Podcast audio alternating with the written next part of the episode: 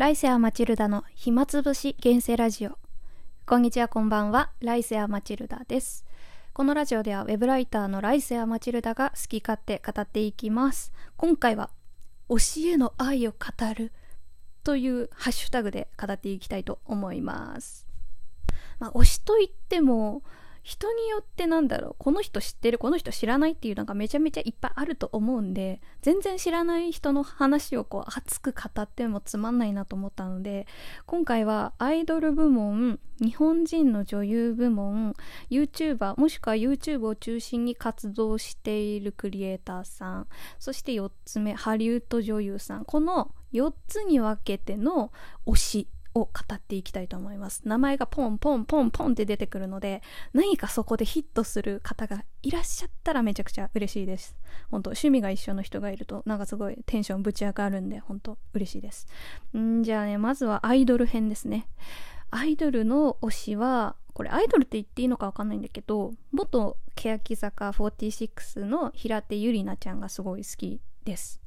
今も卒業して女優業とかを中心にやってる方なんですけどはすごい欅坂いた当時からすごく好きで、うん、なんかもう手地に関しては言うことがないな好きすぎて。言葉はいらないって感じです。はい。もう好きすぎて平手友梨奈の顔に似てる彼女と付き合ってます。はい。あ、前置きすると私、女性と付き合ってる女性、まあ、いわゆるレズビアンと呼ばれるような人で、まあ、私自身はカテゴライズされたくないので、自分のことはレズビアンとは言わないんですけど、結構なんだろう、女の子が好きで、見るのも好きだし、喋るのも好きだし、うん、恋愛もするのも女の子が好きって感じの人です。はい。じゃあ続いてね、アイドルで推してるのは、ビッシュのあゆに D っていう女の子ですね。まあ、ビッシュっていうアイドルグループがいてまあなんだろう楽器を持たないパンクバンドみたいな風になんだろう揶揄されているアイドルなんですけど結構ねはちゃめちゃな曲をやったりまあキャッチーな曲本当に J-POP みたいな曲だったりまあロックテイストの曲だったり本当なんか歌詞読めないなこれはみたいな。ちょっと他の周りの人がいる時に聴けないなみたいなそういうそういう激しめの音楽だったりっていうなんかねいろんなジャンルの音楽をねよくやっているアイドルの方々なんですけどビッシュっていうのは。その中のメンバー一人でまあ僕の妹がこんなに可愛いわけがない担当っていうそういうちょっとね変わった担当のね子がいてそれがあゆみ D っていう女の子なんですけどめちゃくちゃ可愛くてなんかショートボブで声もなんかねハム太郎みたいな声ですごい可愛くてなんかバラエティとか番組バラエティ番組に出演してる時とかも見ててもなんか挙動がやっぱりなんか面白いんですよ。なんかいちいちツボで。ななんか推しへの愛って全然語れないな。なんだろうごごごうん全然言えない。っていう感じです。すごい見た目もすごく色が白くて可愛らしい子で。でその子ビッシュってアイドルに所属してるんですけどソロで、まあ、ペドロっていう感じで、まあ、バンド的な感じで活動もしていてそっちの方のなんだろう歌とか MV とかもとっても素敵なのでよしもし気になった人がいたらチェックしてみてください。いいんでまあ、アイドル部門はこれで一応おしまい。他にもいっぱい推してる人いるんですけど。次は日本の女優さんの中での推しを語ります。日本の女優さんで私好きなのは満島ひかりちゃんと岸井ゆきのちゃんです。これ知ってる人いたらすごいな。多分満島ひかりちゃんはなんとなくみんな知ってると思うんだけどね、岸井ゆきのちゃんは多分あんまり知ってる人少ないんじゃないかなって印象です。満島ひかりちゃんはなんだろうもういっぱい出てるな、本当ドラマのカルテットだったりとかマザーだったりとかっていうのにすごいよく出演してるあの女優さんであのそのシオン監督の映画「愛のむき出し」っていうのにも主演でやってましたね。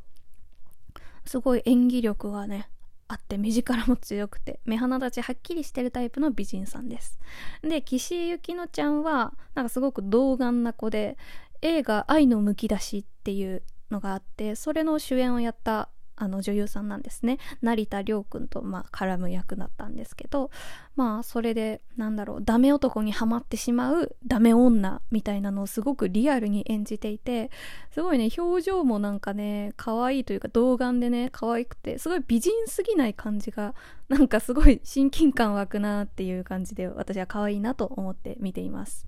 ちょっとねダメ女のナチュラルな演技がうますぎてえこれ本当に演技なのみたいな感じで疑っちゃうぐらいのすごい自然な演技で私はとっても見ていてねなんか楽しかったですね。ぜひチェックしてみてください。愛のむき出しの岸由紀乃ちゃんです。で次はな何の部門って言ったんだっけ私。なんあ YouTube とか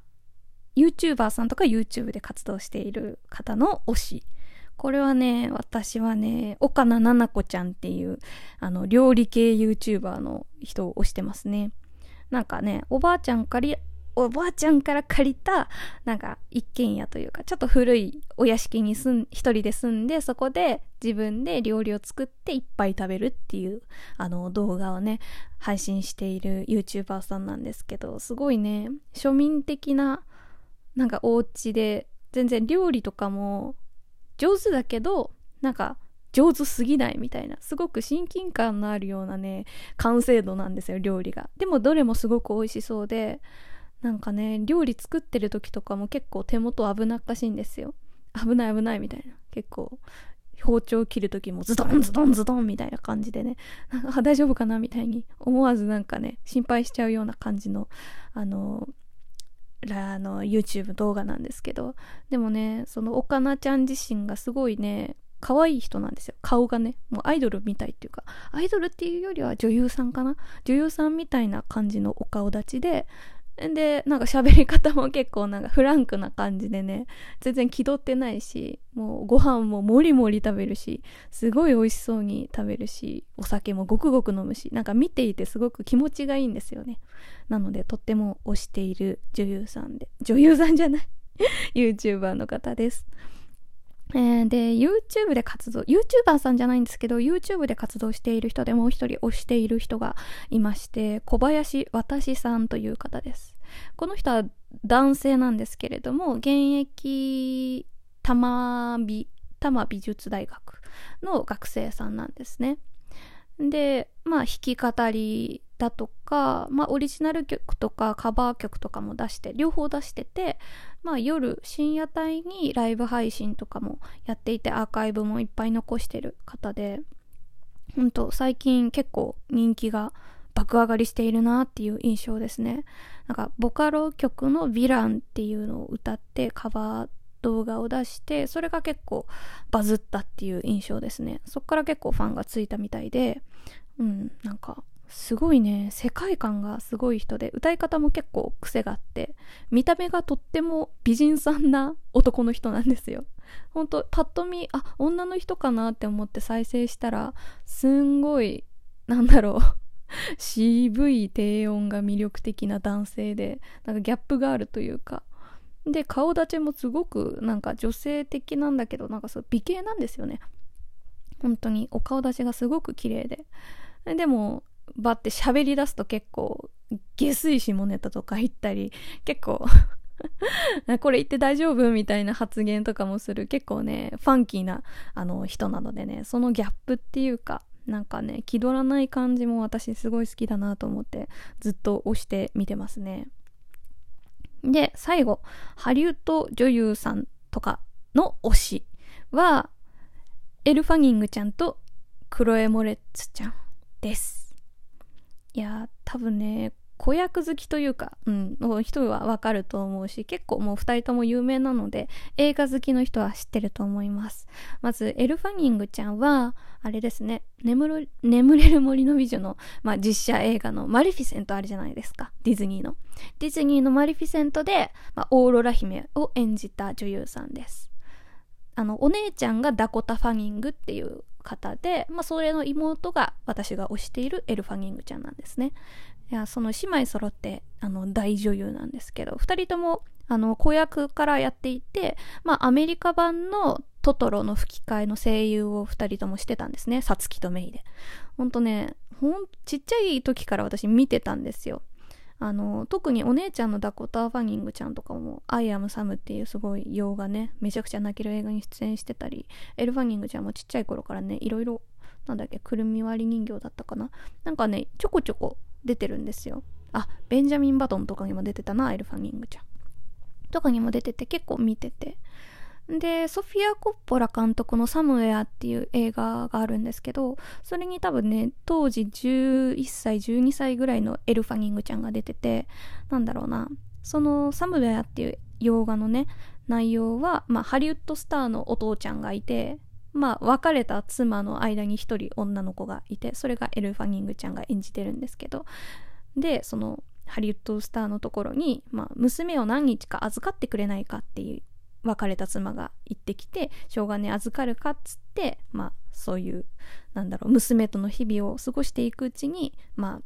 セレブなねハリウッド生活で味わえなかったようななんだろう充実感とかが味わえるみたいなそういうお話ですごいねエルファニングちゃんの透明感がやばいです。あ、やばい。もう時間がない。で、クロエ・モレッツちゃんはもう言わずもがなな大ヒット映画、キック・アスでヒットガールをやった女の子ですね。いやー、ほんとね、あのアクションはもうね、